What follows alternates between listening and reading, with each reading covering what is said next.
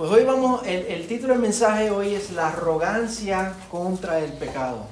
La arrogancia contra el pecado. ¿Y cuál la, cuál es la definición de una persona arrogante? ¿Cuál es la definición de arrogancia? Dice el diccionario que arrogancia es una persona que se siente altanero o altivo o jactancioso o prepotente o engreído, orgulloso o soberbio. No me echen la culpa a mí, fue el diccionario. ¿ok? Todo eso es sinónimo. Y yo creo que si algo podemos nosotros estar de acuerdo es que una de las cosas más despreciables que uno pueda ver en otra persona es la arrogancia, ¿sí o no? Una persona arrogante es algo que no cae nada de bien. Cuando alguien esa, asume esa actitud, eh, nos, cae, nos cae pesado. Y puede ser que tome esa actitud contra nosotros o que nosotros veamos que tenga esa actitud en general contra otra persona, nos cae pesado. Pa- no mencione, no mencione eh, el nombre en voz alta, pero piense en su mente en una persona arrogante. Tenga esa imagen en su, en su mente. Yo sé que lo quiere decir, pero no lo diga. Y con esa imagen en la mente y con esa definición de arrogancia, ahora vamos a darle una vuelta a eso.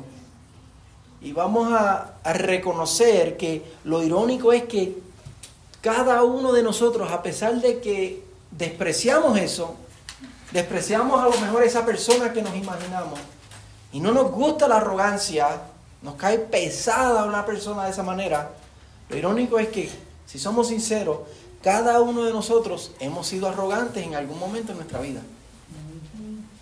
Si examinamos nuestro corazón, cada uno de nosotros podemos reconocer que en algún momento de nuestra vida hemos tomado esa actitud, hemos sido de esa manera.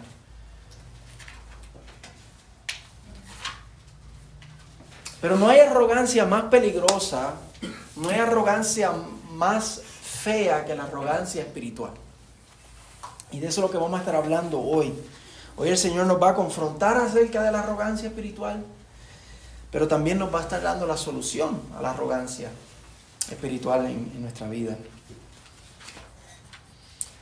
Y de eso es lo que Pablo le está hablando aquí a los corintios. Él le ha escrito, eh, eh, Pablo eh, fundó la iglesia de los corintios, en el estudio bíblico los miércoles estamos a unas semanitas nada más de ver eso, en Hechos capítulo 18. Él fundó la iglesia de los corintios y se fue. um, y ahora ha escuchado de algunos problemas en la iglesia de los corintios. Y ya vimos uno de los primeros problemas que fue que ellos se estaban dividiendo, que ellos entre ellos estaban diciendo, yo tengo a este maestro y, mi maestro es mejor que el, que el tuyo. Estaban siendo arrogantes y ya vimos que él confrontó eso. Y ahora le está confrontando el pecado de uno en la iglesia que se está acostando con su madrastra. Quienes pueden ver eso en, los primeros versos del capítulo 5, que no los leímos, pero porque lo vimos en, en detalle la semana pasada. Y él confronta ese pecado, él dice, eso es algo muy serio. Pero si algo le molesta a él, más que el pecado de esa persona, es la arrogancia de ellos de haber ignorado ese pecado. De ellos como iglesia haber permitido que esa persona siguiera diciendo, yo soy un hermano y yo puedo vivir en pecado y ellos, nadie de ellos confrontando eso. Eso lo vimos en, en- más detalle la semana pasada. Mírenlo como dice el versículo 6, que lo acabamos de leer, pero dice, la jactancia de ustedes, otra palabra para jactancia es la arrogancia, la arrogancia de ustedes no es buena. No es buena esa actitud que ustedes han asumido. Y el problema es que algunos de ellos pensaban que la práctica del pecado no importa. Eso no importa. Y por eso están ignorando el pecado de este hombre, que es un pecado eh, extremo a los ojos de, Pablo y, lo debe ser también ante los extremos ante la los ojos de, los corintios y ante los ojos de nosotros. Y ellos están ignorando ese pecado en la, en la, en la congregación. Y por eso él dice, la arrogancia de ustedes, la jactancia, no es buena. Y cada uno de nosotros también nos podemos volver arrogantes contra el pecado. Y tenemos que tener mucho cuidado contra eso. Mucho cuidado contra eso. Y hoy quiero que veamos cómo el pecado, cómo esa arrogancia nos puede afectar a nosotros. arrogantes contra nuestro propio pecado. Eso es lo primero que vamos a estar viendo. Arrogantes contra nuestro propio pecado. Arrogantes contra el pecado de no creyentes. Y arrogantes contra el pecado de otros hermanos o de otros creyentes. Y antes de que veamos eh, esa arrogancia a, nuestro pecado, el pecado de no creyentes, al pecado de otros hermanos, tenemos que ver, quiero que veamos brevemente, y después lo vamos a ver en, cada uno de, de, esas, esas diferentes áreas, brevemente cuál es la solución a la arrogancia. Y la, la, solución a la arrogancia es que nunca perdamos de vista el Evangelio, que nunca perdamos de vista la obra de la cruz, el significado de esa obra. Tan pronto Pablo les confronta a ellos acerca de su arrogancia y su jactancia en el versículo 6, como vimos, en el versículo 7 y 8, él les recuerda el Evangelio. La semana pasada entramos en detalle en eso porque vimos que celebramos la fiesta, cómo celebramos la fiesta y cómo lo que celebramos en la fiesta, y dijimos que eso era los domingos, um, era celebrar y recordar la obra del Evangelio. Mira cómo lo dice en los versículos 7 y 8.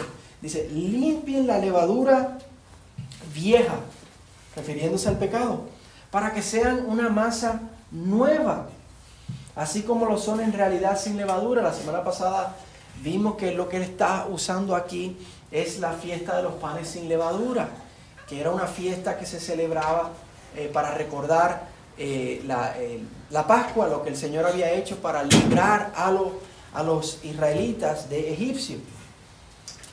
Eh, limpien la levadura vieja para que sean masa nueva, así como lo son en realidad sin levadura, porque aún Cristo, otras versiones dicen, porque ya Cristo, nuestra Pascua, ha sido sacrificado. Por tanto, celebremos la fiesta no con la levadura vieja, ni con la levadura de malicia y maldad, sino con panes sin levadura, de sinceridad y de verdad. Él está apelando al Evangelio. Recuerden lo que Cristo hizo por ustedes. Y por eso no sean arrogantes y por eso no ignoren el pecado. Eso es lo que nos dice, e, eso es lo que significa el Evangelio. Recordar que cada uno de nosotros somos pecadores, que cada uno de nosotros nos hemos desviado, que cada uno de nosotros le hemos dado la espalda al Señor. Y que por eso merecemos la ira de Dios, la justa ira de Dios. Merecemos cada uno de nosotros.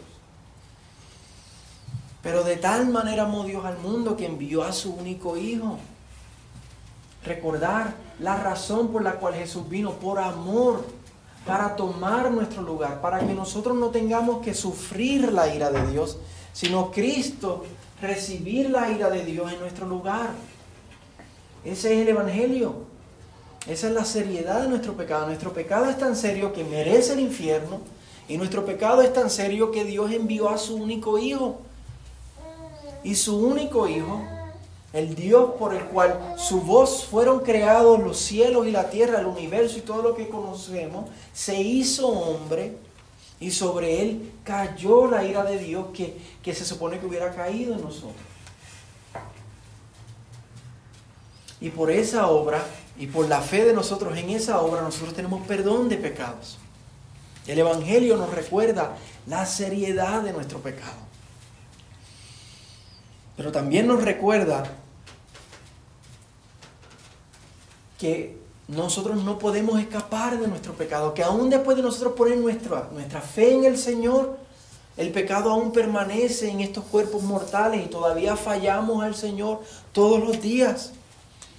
Pero aunque no nos podemos escapar de nuestro pecado, no, no, significa eso entonces que vamos a practicar el pecado y tener una actitud hacia el pecado de, oh well, como no me puedo escapar, pues lo voy a disfrutar.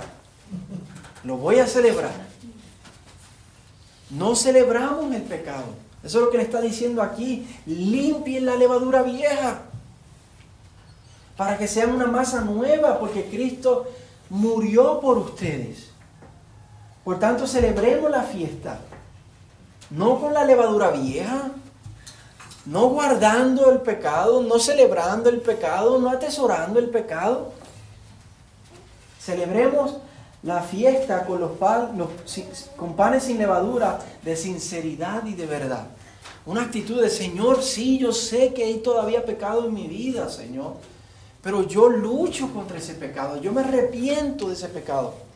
Ayúdame, Señor, a no vivir en, en el pecado. Lo combatimos, lo despreciamos.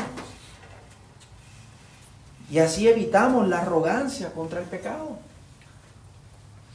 Para, eh, para, no ser arrogantes contra el pecado necesitamos diariamente recordar el Evangelio, necesitamos celebrar esa fiesta.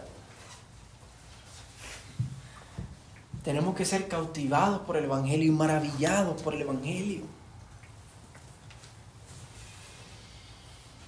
La semana, la semana pasada terminamos haciendo una, una resolución personal a precisamente hacer eso, a no jugar con el pecado, a ser serios contra el pecado en nuestra propia vida. Hicimos eso leyendo los versículos que acabamos de ver, versículos 7 y, 7 y 8.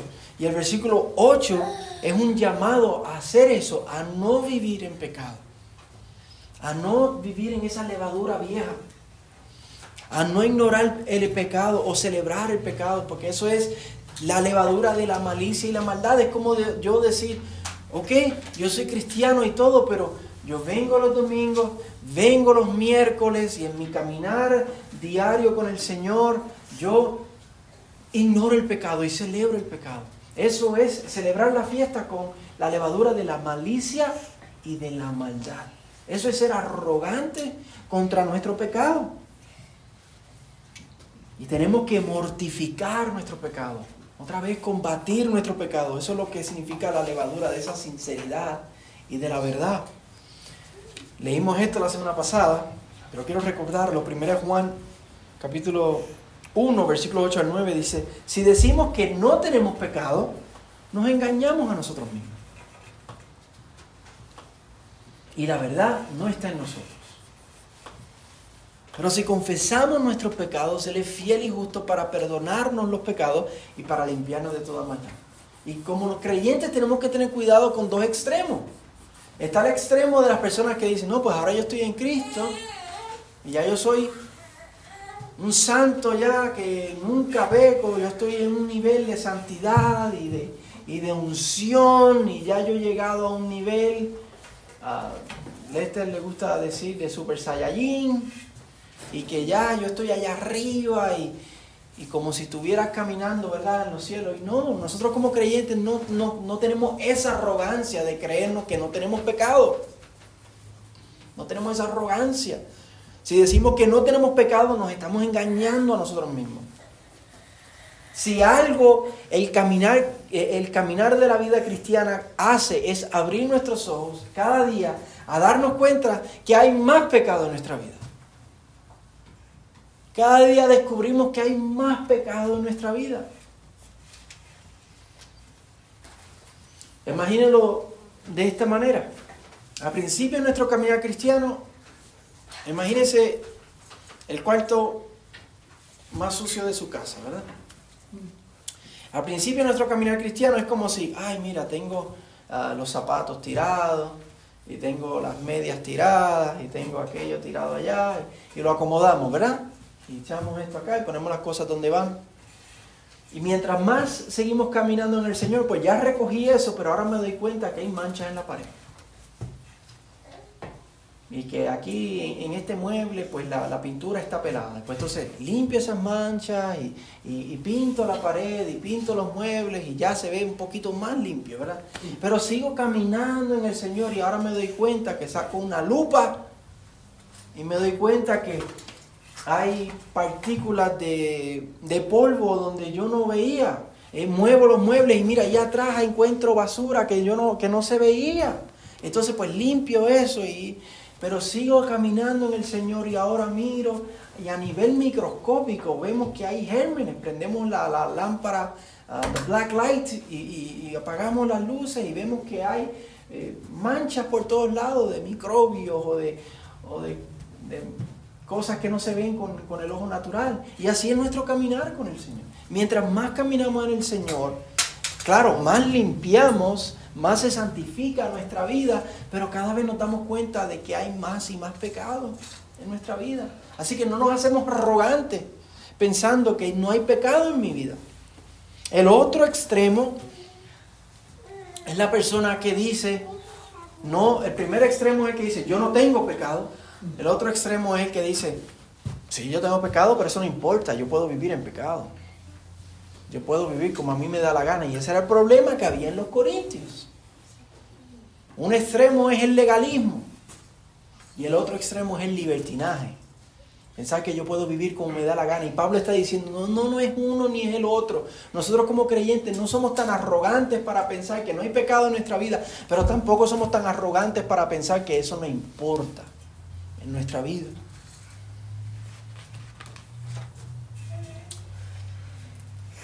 tenemos que hacer como, como decía Pablo, lo va a decir un poquito más adelante en 1 Corintios 9, 27, dice, su actitud contra el pecado era una que él decía, yo golpeo mi cuerpo y lo hago mi esclavo. Cada día tenemos que, que golpear nuestro cuerpo, tenemos que someter nuestro cuerpo a que, a que glorifique al Señor, a que no se deleite en el pecado. Cada vez que reconocemos otra área de nuestro pecado, arrepentirnos de eso y someter eso al Señor. La clave contra la arrogancia, otra vez hermano, es el Evangelio. Recordar lo que Cristo ha hecho por nosotros. Y el efecto que eso ha tenido en mi vida. Mire cómo Pablo habla de ese efecto del Evangelio en nuestra vida. Lo dice en Romanos 8. Él dice, si Cristo está en ustedes, aunque el cuerpo está muerto a causa del pecado, ese pecado siempre está ahí, sin embargo, el Espíritu está vivo a causa de la justicia. Y está diciendo, hay dos realidades en nuestra vida. Ah, el pecado siempre va a estar presente, pero ahora ustedes tienen vida en su espíritu. Y por eso no tienen que vivir en el pecado. Siempre va a haber pecado, pero ahora pueden luchar y levantarse contra ese pecado porque hay vida en ustedes. Dice, si el espíritu de aquel que resucitó a Jesús de entre los muertos habita en ustedes, si usted es un creyente y el Espíritu Santo habita en ustedes, el mismo que resucitó a Cristo Jesús de entre los muertos, también le va a dar vida a sus cuerpos mortales por medio de su Espíritu que habita en ustedes. Yo sé que suena un poquito allá arribota, pero esto es lo que significa. Lo que significa es que si el Espíritu Santo vive en nosotros, de la misma manera que el Espíritu Santo resucitó a Jesús de entre los muertos, el Espíritu Santo cada día en nuestro caminar diario nos va a dar la victoria contra el pecado. Nos va, va, a obrar en nosotros un milagro de que yo no voy a querer vivir en el pecado y practicar en el pecado, sino que me va a poner en mí el poder y la actitud de luchar contra el pecado, arrepentirme contra el pecado y no deleitarme contra el pecado. Romanos 8 sigue diciendo así que hermanos, somos deudores no a la carne para vivir conforme a la carne, porque si ustedes viven conforme a la carne, habrán de morir. Si el Espíritu de Dios no vive en ti y tú vives conforme a la carne, tú vas a morir.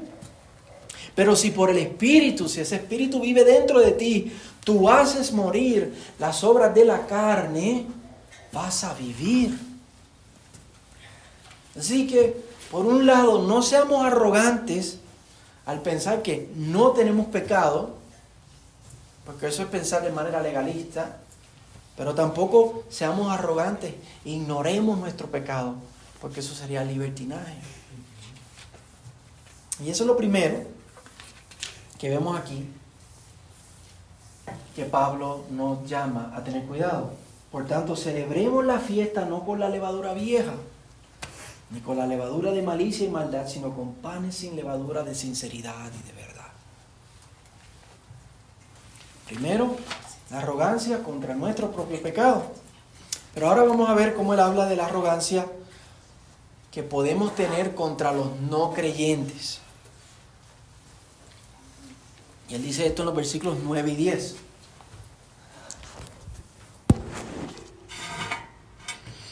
En mi carta les escribí que no anduvieran en compañía de personas inmorales. No me refería a la gente inmoral de este mundo, porque entonces tendrían que ustedes salirse de este mundo. Antes de Pablo escribir esta primera carta a los Corintios, ese detallito nos dice aquí que él le había escrito una carta anteriormente a ellos, que lamentablemente no tenemos. No la tenemos en, en, nuestra Biblia y, no, hay no hay rastro de ella en la historia. Y en esa carta Pablo les había dicho que no se juntaran con inmorales y él se refería a creyentes inmorales. Personas que se llaman creyentes pero tenían esa actitud de libertinaje y estaban arrogantes contra su pecado, lo que acabamos de hablar. Pero ellos lo habían tomado, habían entendido que él decía, ah, pues no podemos juntarnos con la gente del mundo. Y se, se volvieron arrogantes contra la gente de afuera. Habían dicho, como Kiko, ¿no? Yo no me junto con esa chusma.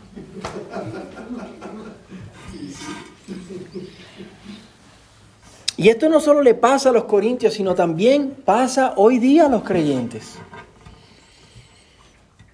Los no creyentes muchas veces, las personas que no son cristianas, nos llaman a nosotros, a los, de la iglesia, que somos unos hipócritas, ¿no? Ya, son unos hipócritas. Porque ellos, tanto que dicen que nosotros somos unos pecadores y no se miran a ellos mismos y ellos fallan de la misma manera. Porque ellos perciben en nosotros que nosotros nos creemos los perfectos. Ellos perciben en nosotros esa arrogancia. Y no eso, no, eh, eso no, es, no todos los cristianos que son de esa manera. Hay unas personas que tienen esa actitud eh, más pronunciada que otras, pero todos tenemos que tener cuidado contra esta arrogancia que podemos tener contra la gente que no son creyentes. Nos volvemos arrogantes con la gente de afuera cuando comunicamos que con nuestras palabras o con nuestra actitud, porque la arrogancia no solamente es con palabras, la arrogancia muchas veces es más por la actitud, la manera en que decimos las cosas, comunicamos que somos mejores que ellos, que ellos son unos pecadores y que nosotros pues ya estamos en el Señor y somos mejores. Y ellos necesitan saber, nosotros les tenemos que comunicar a ellos, ellos tienen que ver en nosotros una actitud de que todos hemos fallado. No solamente es que ustedes son unos pecadores y han fallado a Dios, yo soy un pecador y yo también he fallado a Dios. Tampoco le vamos a mentir y le vamos a decir, ay, no te preocupes, Dios te quiere tal como tú eres y todo va a estar bien. No, no, porque eso sería mentirles. Estábamos compartiendo el Evangelio esta semana y le decíamos a, a, las personas, le decíamos, es como si su casa estuviera prendida en fuego y yo no te dijera nada. Tenemos que decirle la verdad, pero también tenemos que dejarle saber que no es solamente tu casa, sino es mi casa también. Todos hemos pecado, todos hemos fallado. Romanos 3:23 lo dice. Romanos 3:10 dice que no hay bueno ni siquiera uno. Nadie. Yo porque estoy acá arriba proclamando la palabra del Señor, eso no significa que yo soy más bueno que tú o que soy más bueno que ellos. No, todos hemos fallado. Y tenemos que vivir una vida de sinceridad con los no creyentes la manera en que hablamos otra vez, la manera en que, en que nos referimos, la manera en nuestra actitud con ellos. Ellos, nosotros tenemos que examinarnos a nosotros mismos, que no, ellos no perciban en nosotros arrogancia, de que nosotros nos creemos mejores que ellos. Necesitamos ser sinceros, tenemos que dejarlos a ellos ver nuestras faltas. Necesitamos que ellos vean la manera en que nosotros luchamos contra el pecado. Y es bueno eso porque entonces ellos van a ver que nosotros luchamos contra el pecado y no simplemente pecamos igual que ellos y, atesoramos ese pecado. Tenemos que ser vulnerables muchas veces delante de los no creyentes. A la misma vez, mostrarles nuestras faltas, pero dejarles ver nuestro dolor por el pecado, nuestra lucha contra el pecado, nuestro arrepentimiento por el pecado para que puedan ver la seriedad del pecado y las consecuencias del pecado. Muchas veces tenemos miedo, ¿verdad? De que los no creyentes puedan ver pecado en nuestras vidas. Podemos, tenemos miedo, ¿verdad? Que, que nos vean tal como somos y, por eso a lo mejor proyectamos que estamos delante de ellos y hablamos diferente y, tenemos, ¿verdad? Esta, esta conciencia de que, ah, que hay un no creyente, así que ahora mismo tengo que comportarme de manera más mejor y más bonita. Y, Y debemos ser sinceros con ellos, para que ellos vean nuestra lucha contra el pecado. Y eso a la misma vez nos va a poder ayudar a poder compartir el Evangelio con ellos. Porque entonces cuando nos señalen y nos digan, ah, pero tú no vas a la iglesia. ¿Y por qué tú hiciste eso? ¿Y por qué tú dijiste tal cosa? ¿Y por qué? A lo mejor es algo de lo cual nosotros nos tenemos que, no nos estamos dando cuenta y tenemos que arrepentirnos nosotros como creyentes, pero a la misma vez le podemos decir, no, yo todavía lucho contra el pecado. Sí, yo voy a la iglesia, yo hago tal cosa en la iglesia, pero yo todavía lucho contra el pecado. El pecado es serio, yo me tengo que arrepentir de eso y gracias por, gracias por señalarme eso, porque ahora mismo yo, yo no me estaba dando cuenta de eso, yo me, me tengo que arrepentir de eso. Y el Evangelio nos va a ayudar a tener ese balance, otra vez, a no volvernos arrogantes con los de afuera, recordar la razón por la cual Cristo murió por nosotros, el alto costo que Él pagó para salvarnos a nosotros.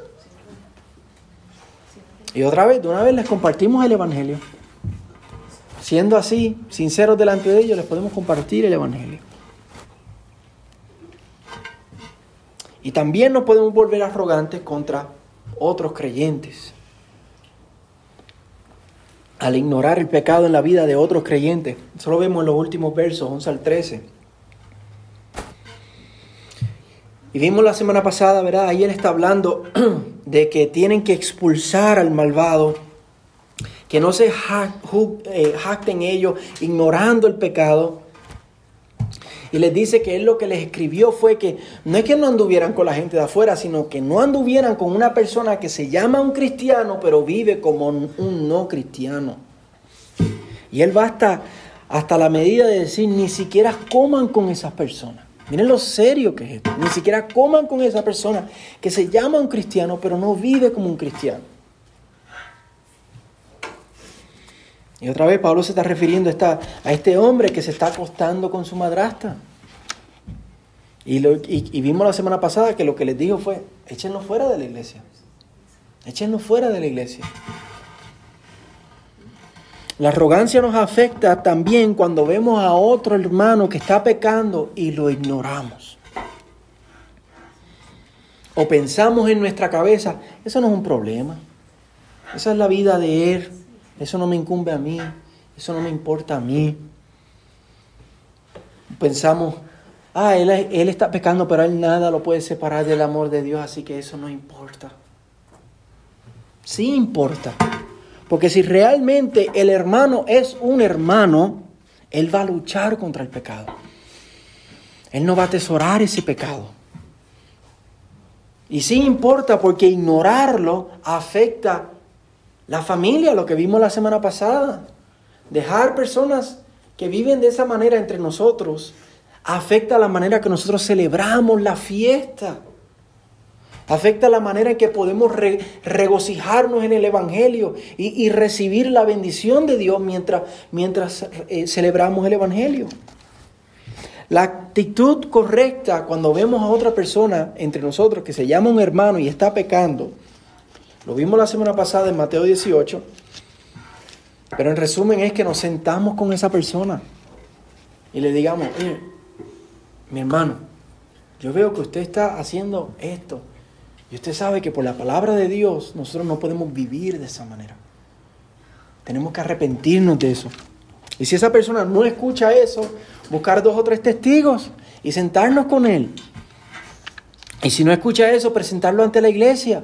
Y si no escucha eso, llegar hasta el extremo que dice Pablo aquí y expulsarlo de la iglesia. Eso es lo que Jesús dice cuando dice, tenlo por gentil y por publicano. O sea, tenlo como un no creyente. Uno que un día hizo profesión de fe, pero uno que no ha dado frutos. A pesar de que se ha disciplinado, uno que no ha dado frutos de que es un creyente. Entonces tenemos que decirle, tú no eres un creyente. Nosotros como iglesia no podemos decir, no podemos eh, ver en, en, ti los frutos de un creyente, así que no, no puede ser parte de nuestra iglesia. Te estamos llamando que tú tienes que arrepentirte y poner tu fe en Cristo porque tú no estás dando fruto de arrepentimiento. Y si no te arrepientes, vas a ir al infierno. Tenlo por un gentil y por un publicano. El Evangelio es lo que nos va a ayudar a nosotros también a no ser arrogantes contra otro hermano que está pecando entre nosotros.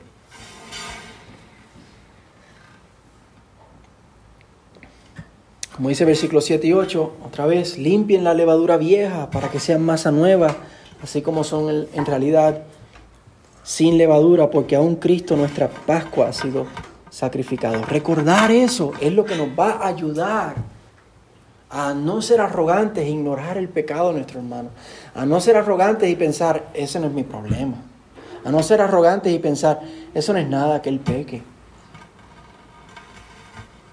a tomar serio el pecado en, en otros hermanos. Así que hermanos, que el Señor nos guarde de esa arrogancia, que el Señor nos guarde de la arrogancia, que nos ayude siempre a recordar el Evangelio, que nos ayude, que, que, nos ayude a guardarnos de la arrogancia contra el pecado en nuestras vidas, a no creernos arrogantes contra las personas de afuera y a no ser arrogantes contra el pecado de otras personas en nuestras vidas en, nuestra, nuestra congregación. Que atesoremos lo que Cristo hizo por nosotros, que valoremos lo que Cristo hizo por nosotros, que no olvidemos eso que hizo Cristo por nosotros. A ser celosos de esa preciosa obra de Cristo que nos ha dado vida eterna. Y que nos ayude a hacer esto hasta que Él nos llame o hasta que Cristo vuelva por nosotros. Yo no sé con cuál de esos usted se puede identificar más.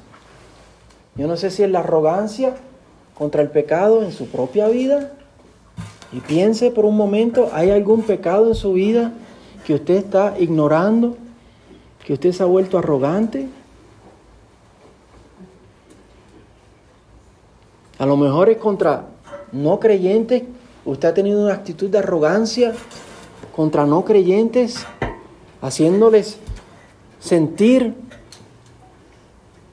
o pensar que en, usted no hay pecado y lo que está haciendo es alejándolos o a lo mejor es arrogancia contra un pecado en un hermano de la iglesia. A lo mejor usted ha visto algo en un hermano de la iglesia y usted dice, eso no es mi problema. Piense por un momento. ¿Qué arrogancia hay en su vida? Y vamos a arrepentirnos de eso. Vamos a pedirle al Señor que nos ayude contra eso. Vamos a orar. Padre, gracias por tu palabra. Gracias por confrontarnos contra este pecado de arrogancia